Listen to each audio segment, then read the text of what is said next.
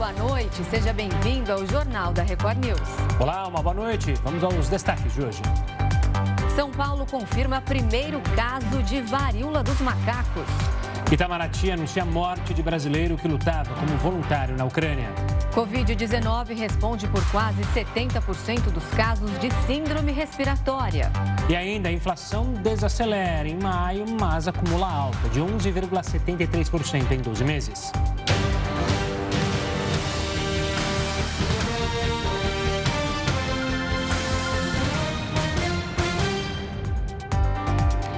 Joe Biden e Jair Bolsonaro se reuniram agora há pouco pela primeira vez. O presidente brasileiro disse que, apesar de algumas diferenças ideológicas, os dois países devem se unir, já que também existem interesses em comum. Queremos o bem dos nossos povos e a paz no mundo.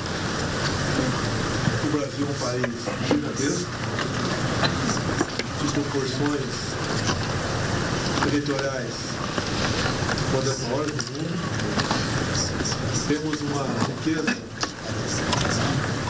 no coração do Brasil, a nossa Amazônia,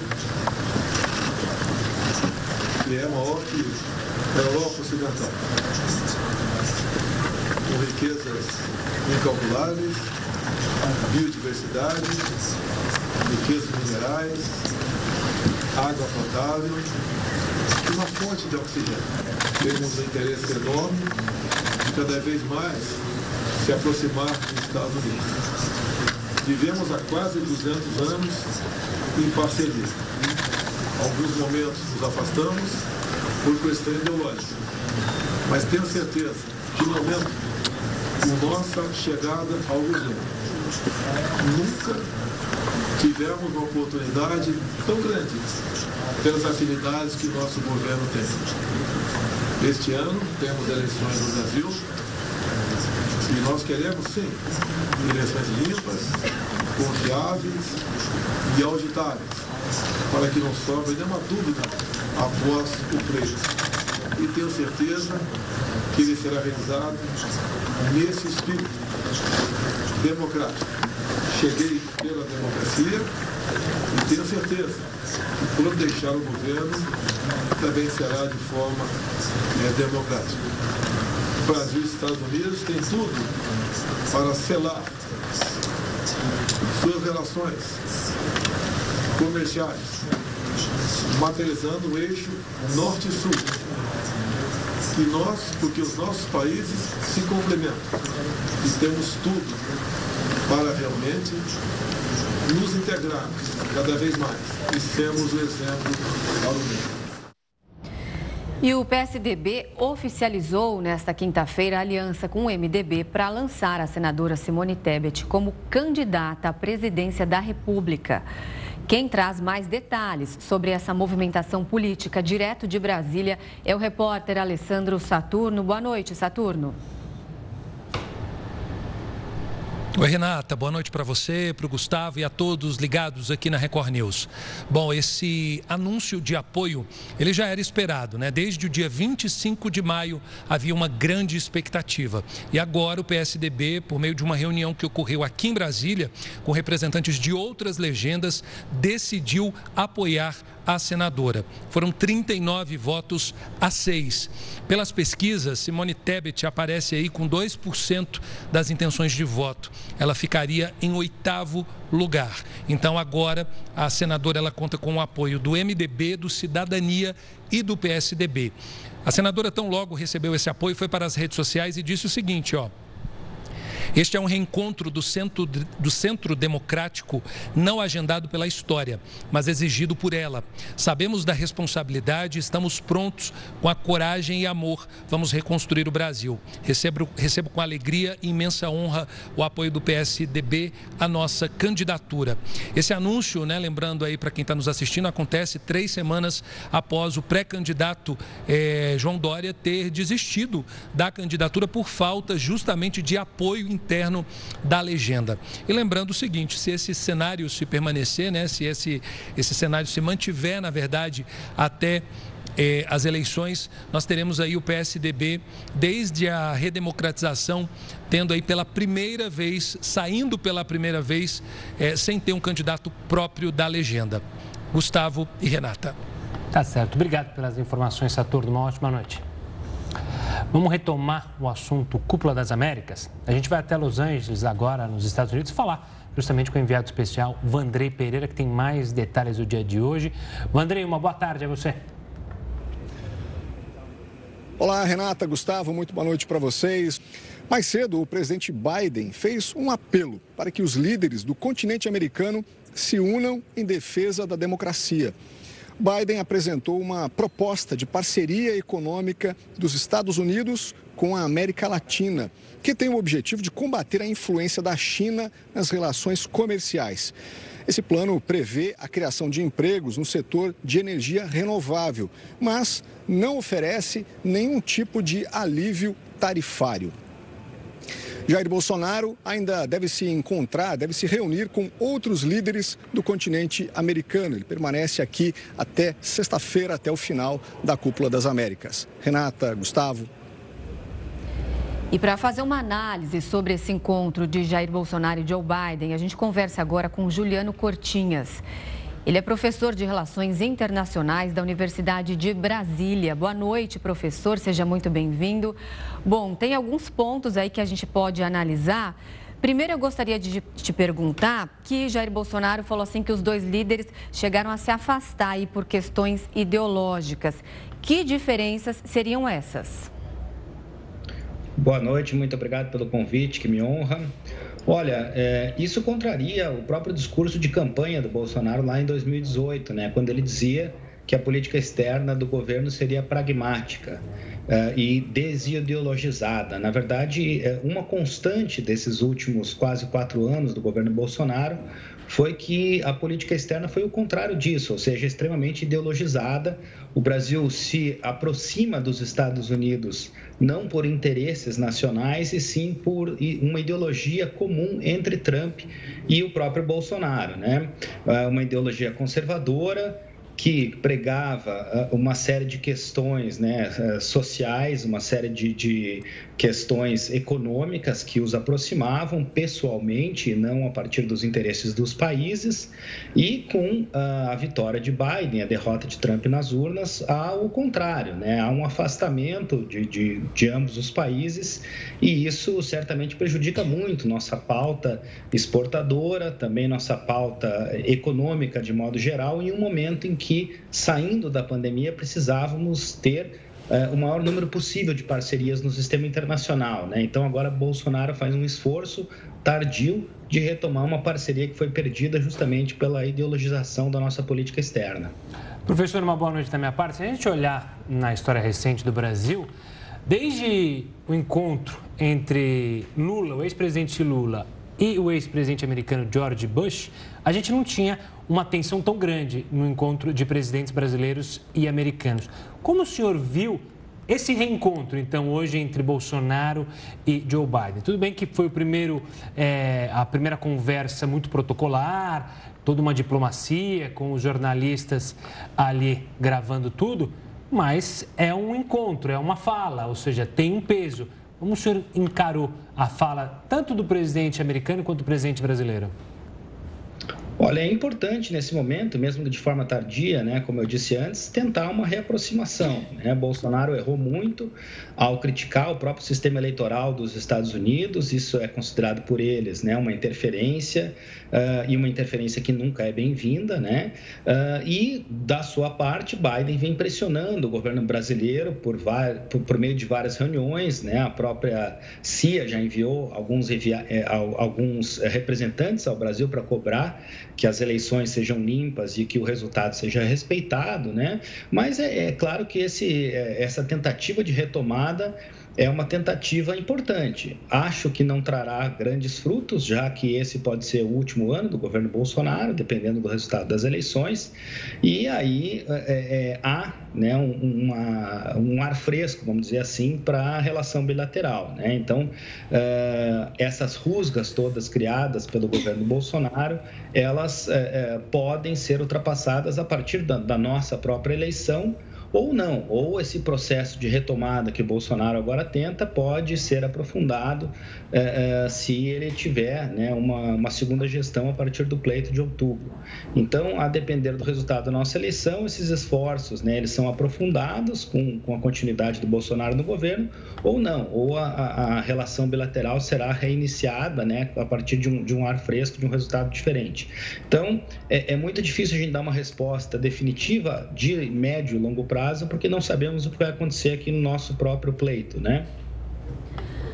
Falando em eleição, a gente vê aí há bastante tempo já o presidente é, demonstrando aí a desconfiança dele em relação ao sistema eleitoral brasileiro. Ele citou novamente aí nesse encontro que ele deseja as eleições aqui no Brasil que sejam limpas, confiáveis, auditáveis.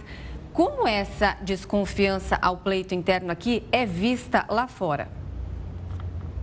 Olha, é, eu mesmo estou morando aqui nos Estados Unidos, sou professor visitante na Universidade da Virgínia nesse exato momento, né? E tenho acompanhado com os cientistas políticos aqui com os quais conversam uma desconfiança muito grande em relação ao, ao que vai acontecer nas eleições brasileiras. Há uma preocupação muito grande com a nossa democracia. O Brasil é um país que já tem é, conseguido né, manter vários, várias eleições seguidas é o momento da nossa história em que a democracia está mais bem consolidada e é, é, o Brasil vinha sendo muito bem visto, né? vinha sendo visto como um país em que é interessante investir, em que é interessante uh, manter presença né, de, de, de outros países do, do, hemisfério ocidental, democrático, uh, mas é, essa, essa certeza, essa confiança, ela vem sendo muito abalada por essas declarações do presidente Bolsonaro. E o que é mais curioso dessa declaração dele, né, de ambas, tanto da declaração sobre as urnas quanto da declaração sobre a saída dele do poder de forma democrática, é que as nossas urnas já são auditáveis, nossas urnas já são confiáveis, né? Então, por que ele menciona tanto o tema? Né? É, é justamente para criar uma motivação no seu eleitorado para tentar, numa uh, possível derrota, desconstruir o, o resultado. E, e é, é, isso que se teme, né? que um dos candidatos, no caso, o candidato derrotado, busque desconstruir o resultado da eleição. É, ele já o fez até mesmo quando venceu. Né? Ele disse em alguns momentos que teria vencido supostamente num primeiro turno sem apresentar quaisquer provas disso. E agora ele coloca ainda mais pressão sobre o processo que já é um processo, repito, porque é importante a gente informar isso, né? Já é um processo auditável, um processo extremamente seguro, testado em vários momentos por várias organizações internacionais e nacionais. Então, não deveria haver sequer esse discurso de dúvida sobre as urnas, né? Isso nos coloca numa situação de grande pressão e numa situação de desconforto internacionalmente também. Professor, esse encontro ele foi é, planejado muito pela intromissão de Joe Biden, ou seja, pela necessidade de Joe Biden querer o presidente Jair Bolsonaro na cúpula. Por que, que era tão importante para Joe Biden a presença de Jair Bolsonaro?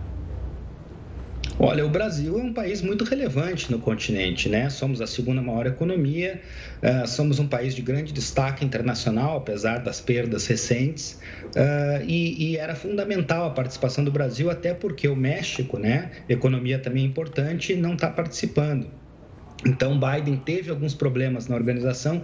É, é, interessante a gente observar, observar que Biden também vem sendo criticado aqui nos Estados Unidos, então também não é um presidente com grande popularidade e nesse momento precisa né, dessa, dessa força, vamos dizer assim, é, do Brasil na cúpula. Tá certo, professor Juliano Cortinhas, muito obrigada pelas suas explicações. Está convidado a voltar aqui ao nosso jornal. Uma boa noite para você. Agradeço muito a vocês e um abraço a vocês e aos ouvintes. Um abraço, professor. O governo brasileiro confirmou nesta quinta-feira a morte do brasileiro de 44 anos que lutava como voluntário na Ucrânia. André Luiz Hack morreu, segundo a própria família, no último sábado, em meio a um combate no país europeu. O gaúcho fazia parte da Legião Internacional de Defesa Territorial da Ucrânia e estava na Europa desde fevereiro antes do início do conflito entre russos e ucranianos. O corpo de André deve ser cremado e as cinzas jogadas na cidade de Quixadá, no Rio Grande do Sul, onde era justamente onde ele vivia.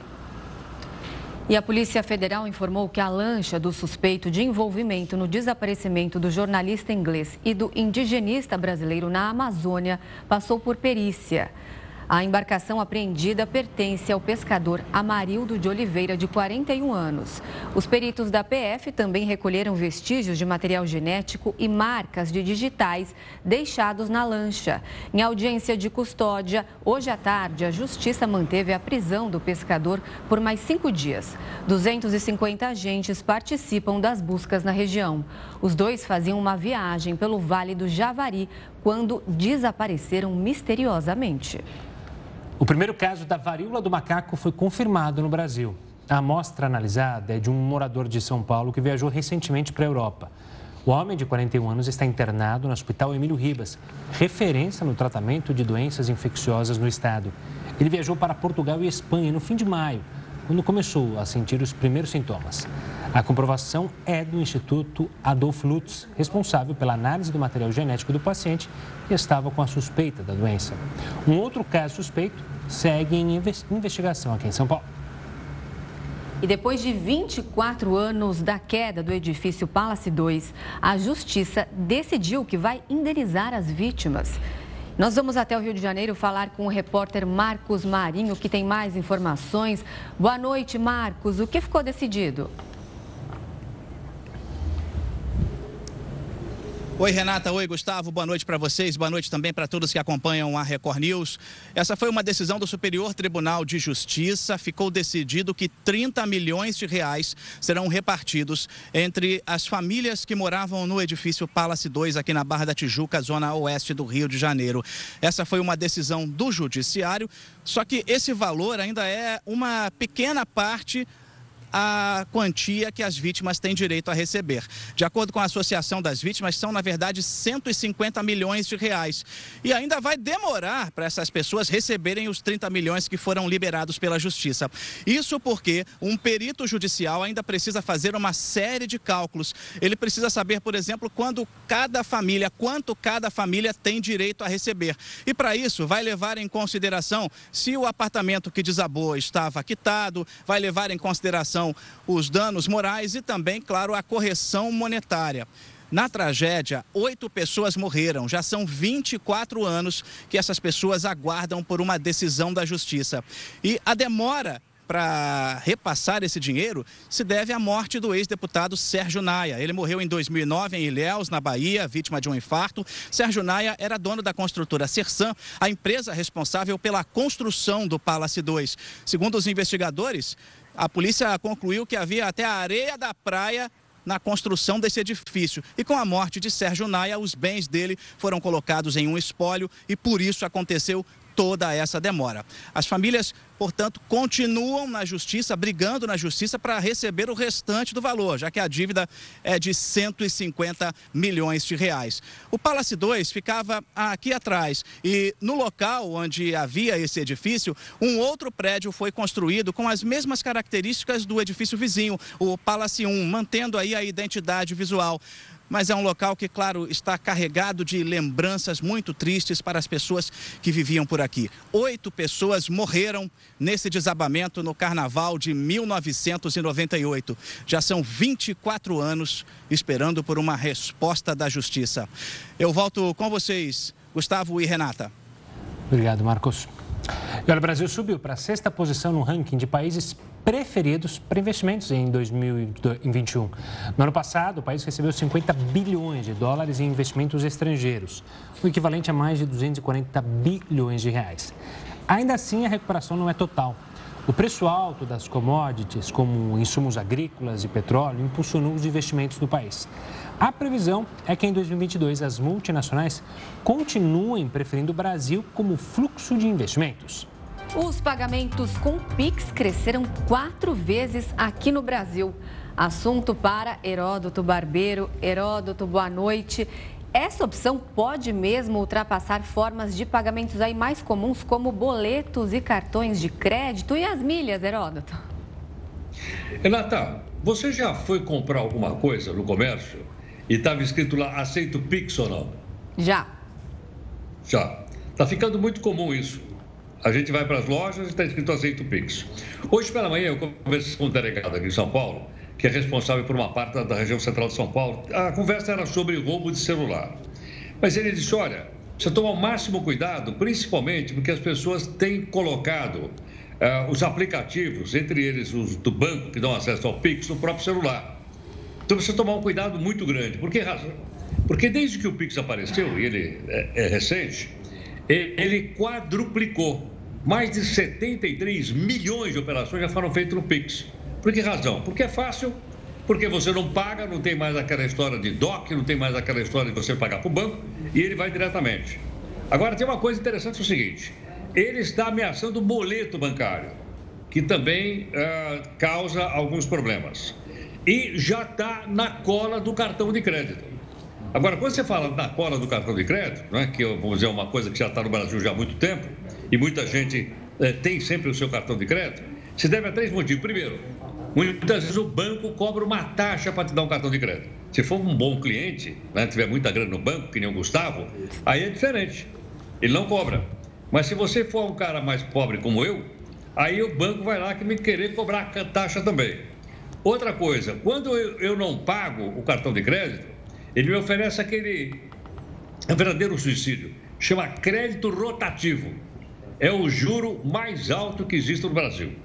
Então, isso daí a gente nem pensar, nós temos que fugir rapidamente disso. E mais, o Pix não só está batendo boleto, está no pé do cartão de crédito, mas vem aí uma novidade, Renato, que é o seguinte: quando a gente faz a compra é, pelo comércio eletrônico, muitas vezes você pode optar por uma vez, duas vezes, três, depende, né? Se não tiver juro, a gente vai botando lá para frente, mas tiver juro, não. Vai aparecer agora o Pix parcelado. Então você vai poder pagar com Pix. E se o cara disser, olha, pode ser cinco, em vez de dizer cinco vezes no cartão sem juro, ele vai te falar, são cinco vezes no Pix sem juro. É vantagem? Sem dúvida alguma é vantagem. É vantagem para o consumidor? É. Agora vamos falar do outro lado. É vantagem para o comerciante? É. Por que razão? Porque o comerciante, quando você diz para ele, olha, é, você dá o cartão, e ele fala, se você for cartão de débito, eu te dou um desconto na, na, na compra. Se for cartão de crédito, eu não dou. Por que razão? Porque ele paga para o banco uma porcentagem e ele só vai receber aquilo depois de vários dias, às vezes só no final do mês. Então, por esse motivo, é que as, as pessoas e os próprios uh, comerciantes preferem receber no Pix, porque a hora que você bateu no seu celular, caiu no caixa dele. E ele não vai pagar nem um tostão de taxa para o banco, como ele paga hoje quando ele utiliza o cartão de crédito.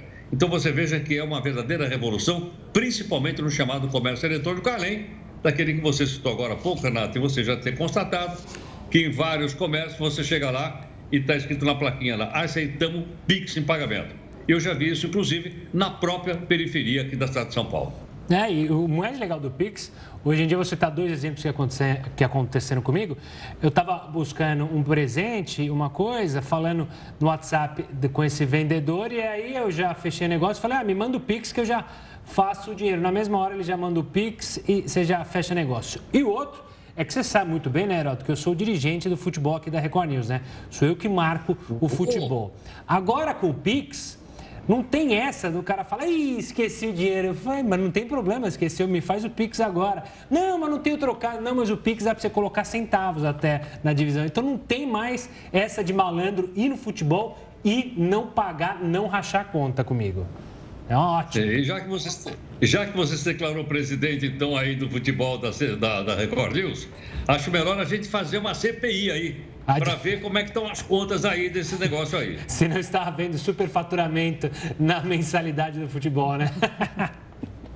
Heroto, vai descansar e me manda o Pix do empréstimo que eu te fiz. Eu, eu tenho mais uma, uma coisa para contar mais nada. Não, não, eu sei que você tem, mas aí você faz o Pix e aí você volta. Senão, não volta, hein? Tá a gente se fala daqui a pouco, Heroto. Valeu. Até já. E olha, mais de 170 países compram móveis aqui do Brasil. Para conquistar cada vez mais mercados, empresas brasileiras apostam na sustentabilidade. É, a apresentadora da Record News, Kelly Godoy, está na principal semana do setor em Milão, na Itália, e mostra agora tudo para a gente. Até parece mármore, mas é uma resina vegetal com serragem e cana-de-açúcar. Essa outra resina usa fios de lã. Inovação sustentável que rendeu o prêmio. A empresa brasileira, com sedes nos Estados Unidos e aqui em Milão, na Itália, é considerada a marca de maior expressão em móveis artesanais de luxo do Brasil. Cada peça de cada designer. Uh tem muito a ser dito, tem uma história bonita por trás. Seja a poltrona dinamarquesa do Zhao Zupin, que ele disse que era a sua predileta porque ali começou uma outra vida, que foi a primeira que ele fez para uma coleção própria, ou as grandes peças icônicas do Niemeyer, como a Marquesa Vermelha, que é sempre para instituições, ou seja, não é uma peça que você pode ser comprada. E muitas empresas de móveis que não têm endereço fixo em Milão estão aqui nessa semana, que é a principal do setor em todo o planeta. O Brasil já exporta para 172 países e teve um aumento no volume de negócios em 51%. A meta, é claro, aumentar esses números. Para isso, tem certificações, segue normas de sustentabilidade e está presente em vários pontos da cidade com exposições de produtos. Vários materiais são usados por designers como Giacomo. Ele se inspirou na praia Canto Grande, em Santa Catarina, para criar essa poltrona. E essa peça arredondada, ela tem a ver com a própria linha da praia, que é uma praia pequena, né, é, de águas calmas e, e tem essa é uma praia que é confortável, que ela é conchegante porque ela é muito pequena. Mas para chegar ao resultado final é preciso muito trabalho e tempo. O processo de desenvolvimento dessa peça levou mais de um ano. Normalmente as pessoas acham que o processo criativo de um designer é sempre algo artístico, uma iluminação, uma ideia que aparece, mas na verdade não, não nem sempre é assim que acontece. É, para essa peça em específico, eu fui convidado para trabalhar junto a uma indústria e eu fui conhecer primeiro a fábrica, entender os processos produtivos, entender os materiais. Por falar em materiais, alguns são ideais para áreas externas. A empresa fabrica até mesmo as cordas náuticas usadas nos móveis, que podem ser totalmente customizados, e conta com filiais em vários países, como nos Estados Unidos e Emirados Árabes. Estamos aí para mostrar que brasileiro não deve nada para ninguém. O mundo é que se cuide com a gente, né? Estamos de volta para falar que o Senado aprovou medida provisória que obriga a remarcação ou reembolso de eventos cancelados pela pandemia. Assunto para Heroto Barbeiro. Heroto, você que tinha um montão de compromisso, né? Foi tudo adiado por causa da pandemia. Essa medida vale até quando, hein? Quando você vai poder fazer suas viagens que estavam todas planejadas, a volta ao mundo que você ia fazer de balão? Olha, é, eu acho que essa notícia não vai te agradar. Porque você prometeu uma festa para o pessoal que joga futebol aí na Record isso. Aí só... chegou na hora H, você disse que a festa tinha sido adiada por causa da Covid e que o buffet que você tinha contratado fechou e por esse motivo então ficou pós-pandemia. Bom, ouvindo aqui as súplicas dos seus colegas de trabalho, os deputados fizeram um projeto, aprovaram na Câmara, aprovaram no Senado e agora vai para a sanção do presidente. E o que, que diz o projeto? Ele tem três coisas importantes. Primeiro, uh, o buffet, ou restaurante, ou hotel, ou enfim, uh, uh, um casamento, alguma coisa marcada, ficou da seguinte maneira: vai ter que ser remarcado. Tem prazo até o final do ano que vem para remarcar. Quem recebeu a grana para fazer a, a festa não fez. Ou então ele pode devolver o dinheiro, ou ele pode ainda dar um crédito para que o cidadão gaste numa próxima festa e ele vale até o final do ano que vem. Muita gente né, é, conseguiu na hora H pular fora do casamento, viu? Muita gente diz, não, não, vou, não dá para casar porque não, não tem festa. Pois é, mas agora com essa lei não dá para fugir mais. E esses três casos estão ah, aí agora, depende da sanção do presidente, certamente ele vai, ele vai sancionar. Mas o que é interessante é o seguinte: muito buffet espalhado pelo país aí deu um golpe. E as pessoas batem lá na porta, não, vai ficar para depois, ficar depois. E agora, se eles não cumprirem, porque vai virar uma lei e lei é para ser cumprida, as pessoas poderão então entrar na justiça contra o buffet, ou contra o, o resort, ou contra o hotel, se porventura ou não remarcar ou não devolver a grana. Portanto, Gustavo, você pode escolher. Pô, vou cancelar a nossa conversa e ficar aquela. Não, mas é, eu fico me perguntando, e aquelas empresas que faliram, né, Heroto? Que sumiu, como que ir atrás desse pessoal? Imagino que deve ser um sofrimento. Você falou de casamento. Casamento tem muito emocional, né? Eu vou contar uma história rapidinho do que aconteceu no meu casamento. Por exemplo, eu tive uma apendicite um dia antes do casamento. Já foi um, um Deus usará, porque eu falei, vou casar, não vou casar. Então mexe muito com o coração da gente. É, essas pessoas que ficaram sem casamento, é, imagina a dor e o sofrimento. E muitas empresas deram golpe, como você falou, sumiram. E aí o que, que adianta, né? E muita gente, muita gente que vivia disso, inclusive, fornecedores de comida, fornecedores de decoração, fornecedores de flores. Essas pessoas também ficaram quebradas. Só agora que elas estão retomando. Mas alguém pôs o dinheiro no bolso, porque você pagou.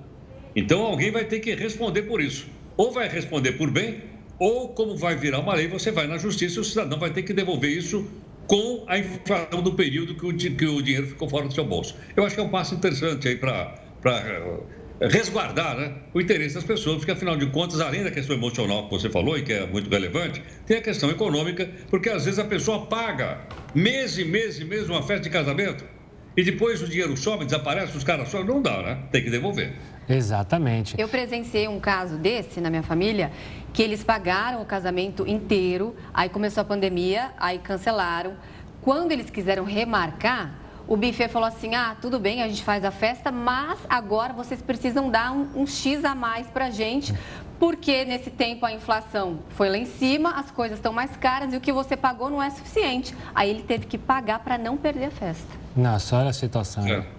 Eu pensei, Exato. por um instante, eu fiquei com medo da Renata falar. E aí eles foram casar, mas o noivo já não queria não. mais, que nem você falou. Eu falei, felizmente. Não, esses daí queriam casar mesmo, né? Que bom, que bom. Aí, agora, viu, Renata? Quando a gente faz um negócio como esse, a gente assina um contratinho. Exato. E no contrato está lá o preço.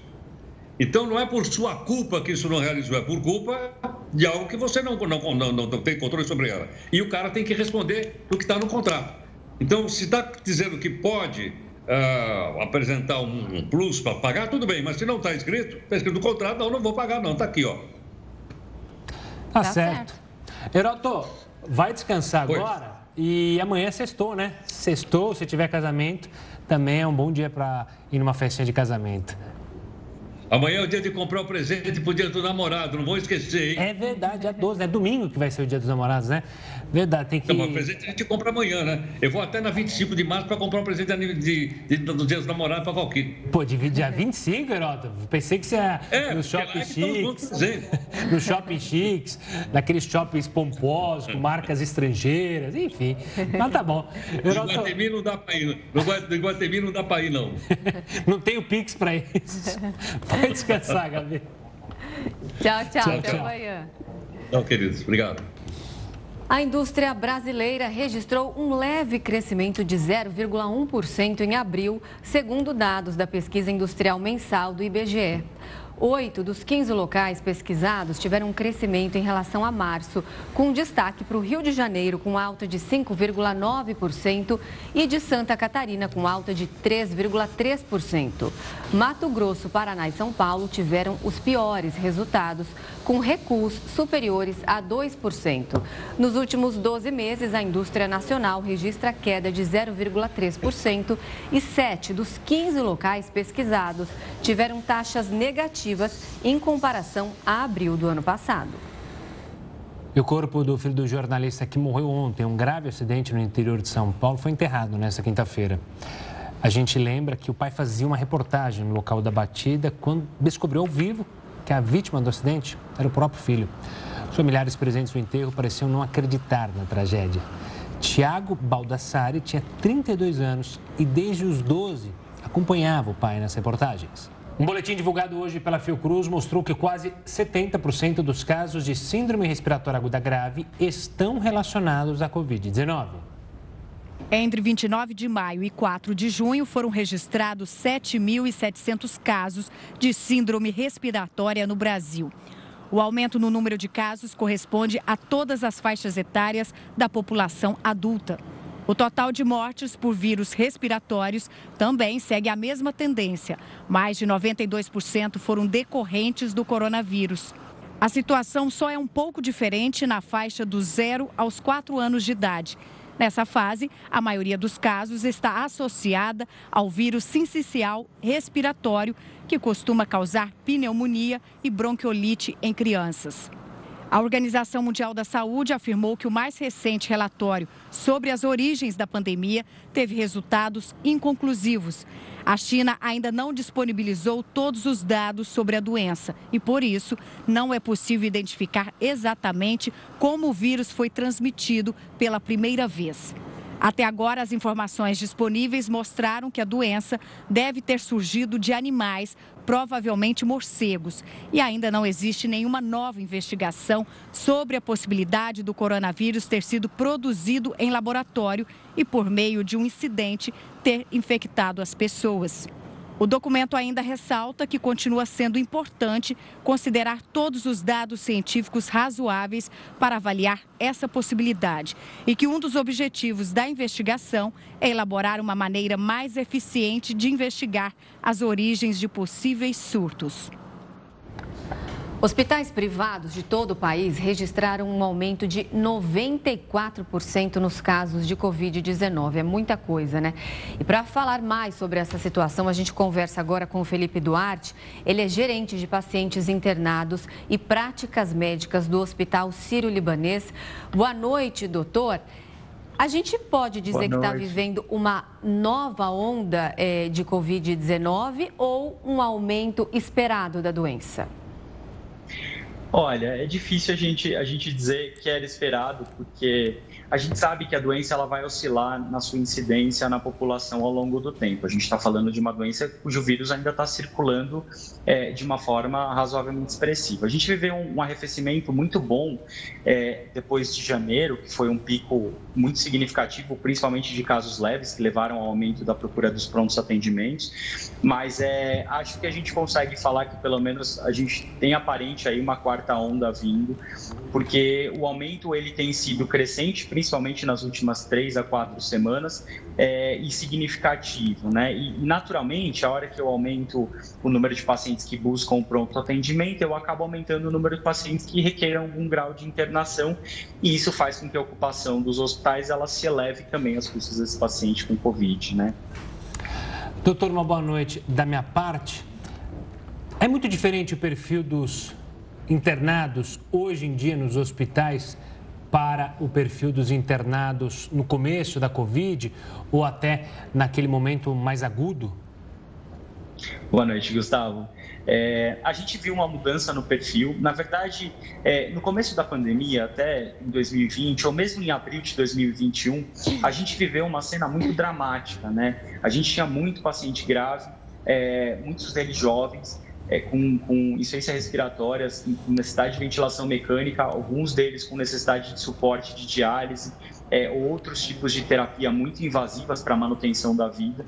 E a gente percebeu que com o avanço da vacinação e com o tempo a doença ela se transformou. Em janeiro a gente já viu uma doença diferente, uma doença mais concentrada em síndrome gripal, é, com poucos sintomas respiratórios, predominante em pacientes que têm comorbidades ou outras doenças é, já de base graves. A gente via muito paciente é, com uma doença descompensada e que tinha Covid também. Não eram pacientes que necessitavam tanto daquele suporte ventilatório ou mesmo de outras medidas. Agora, o que a gente está vendo é um pouco a mesma coisa, tá?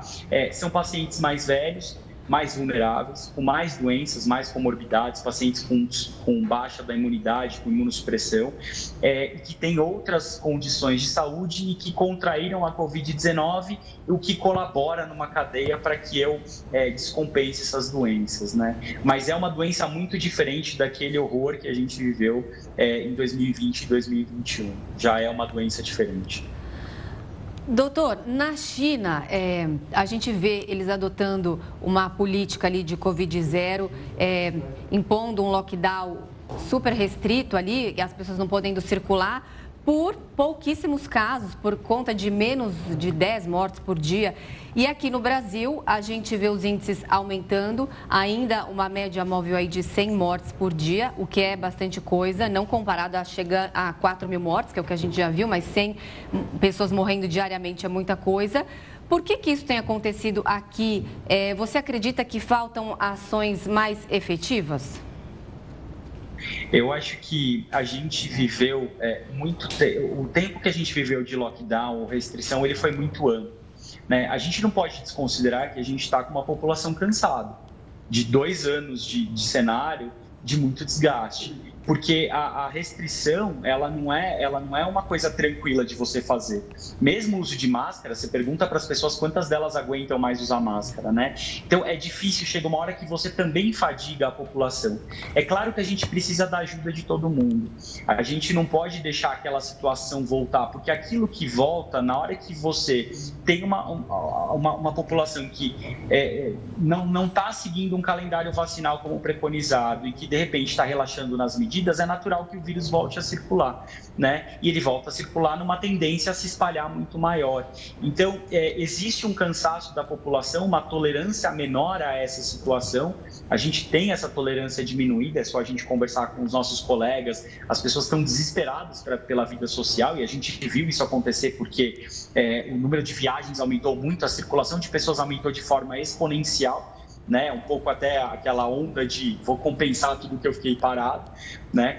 Mas é ao mesmo tempo a gente tem que ponderar que o cenário ainda não é totalmente sob controle. De novo, é outra doença, mas é uma doença que tem impacto, né? Por exemplo, você tem profissionais doentes, você tem pessoas com comorbidades doentes que podem piorar das outras comorbidades. Então é, é uma situação é uma situação que exige um olhar atento e, e, principalmente é uma coisa que eu sempre falo, né?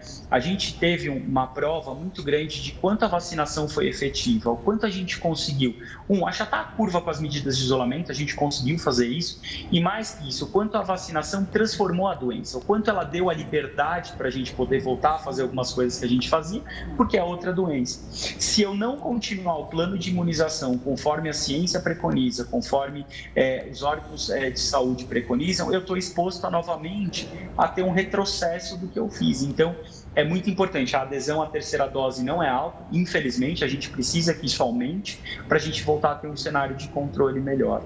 Né? A recomendação para usar máscara é uma recomendação bastante feliz nesse momento, num cenário em que a doença está mais dispersa, que a gente tem um índice de transmissão é, é, acima de um, o que significa que a doença está em expansão na sociedade.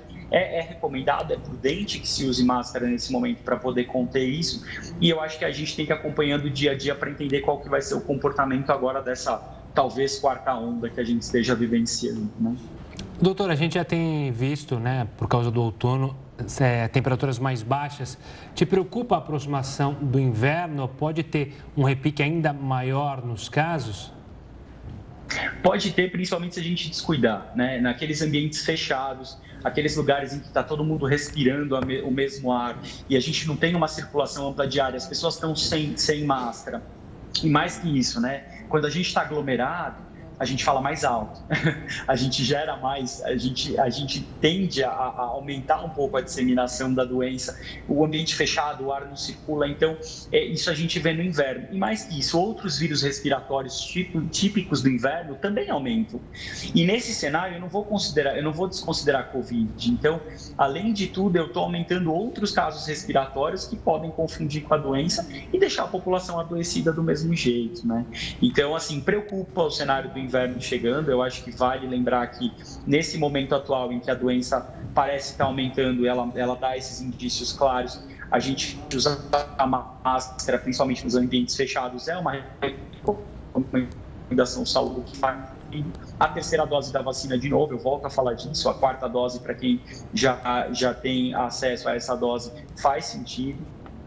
Então a gente precisa cuidar, né? A gente vale lembrar que a gente não entrou francamente no inverno ainda, né? Então tende a piorar a questão da temperatura dos ambientes, como você falou. Tá certo, então vamos à máscara, vamos vacinar.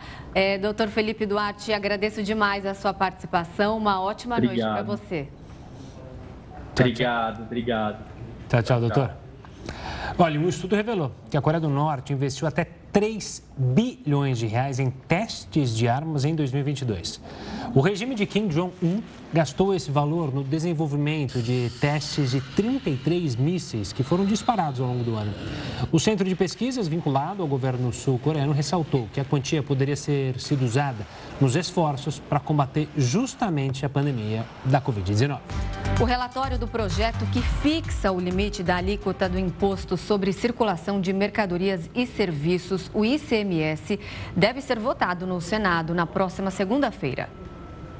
O senador Fernando Bezerra, do MDB, que é relator do projeto no Senado, iniciou nesta quinta os trâmites para analisar o tema. O ICMS é um tributo estadual e compõe o preço da maioria dos produtos vendidos no país, incluindo os combustíveis, que sofrem com a alta dos preços. A ideia do projeto é evitar que a inflação e o ICMS incidam demais sobre o valor dos produtos. O texto, já aprovado pela Câmara dos Deputados, é visto como uma maneira de diminuir os preços dos combustíveis. O relatório lido pelo senador Fernando Bezerra nesta quinta-feira proíbe estados de cobrarem o ICMS superior à chamada alíquota geral, que varia de 17% a 18%. Hoje, esse percentual chega a 30% em alguns estados. Apesar do projeto, alguns governadores têm resistência ao texto por considerarem que uma fixação do teto do ICMS não necessariamente vai trazer um impacto direto aos consumidores. Isso porque o imposto está congelado desde novembro do ano passado e, mesmo assim, o preço dos combustíveis segue subindo. Além disso, alguns estados estimam também que a perda de arrecadação, caso o projeto seja sancionado, chegue a 83 bilhões de reais. E manifestantes se reuniram na Inglaterra e também nos Estados Unidos para reivindicar informações sobre o desaparecimento do indigenista brasileiro e do jornalista britânico. Em Londres, ativistas do Greenpeace ocuparam a calçada em frente ao edifício da Embaixada do Brasil eles estenderam cartazes com fotos de Bruno Pereira e Don Phillips e pediram aceleração nas buscas. Os irmãos do jornalista também participaram do ato. Em Los Angeles, veículos com telas de LED circularam pelas ruas criticando a lentidão nos trabalhos. A inflação no Brasil desacelerou no último mês. Ainda assim, o índice acumula alta de mais de 11% em 12 meses. De acordo com os dados do IBGE, o IPCA registrado em maio ficou em 0,47%. Em abril, o indicador havia avançado 1,06%. Esse resultado ficou abaixo das expectativas do mercado e que previu uma alta de 0,60%. Apesar do recuo nesse ritmo, a inflação anual segue com dois dígitos desde setembro do ano passado. No acumulado de 12 meses, o índice teve uma elevação de 11,73% que é bem acima da meta de 3,5%, com teto de 5%, estabelecida pelo Conselho Monetário Nacional. O indicador perdeu força com a ajuda da alimentação, a categoria que costuma pressionar o IPCA. Tomate, cenoura, batata inglesa, hortaliças e verduras, além das frutas, foram os itens que mais tiveram queda nos preços. Já os principais setores e que puxaram o índice foram de transporte aéreo e também medicamentos. No período, as passagens sofreram um aumento de mais de 18% nos preços, afetados pelos custos com combustível e também pelo reaquecimento da demanda. Quanto aos produtos farmacêuticos, a alta no valor foi de 2,5%, após o reajuste autorizado pelo governo em abril.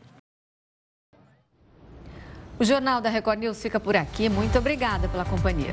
Obrigado pela companhia e pela audiência. Uma ótima noite. Fique agora com o News das 10. Sabe com quem, Renata? Com quem? Com a Risa ah, Castro. Uma ótima noite. Até amanhã.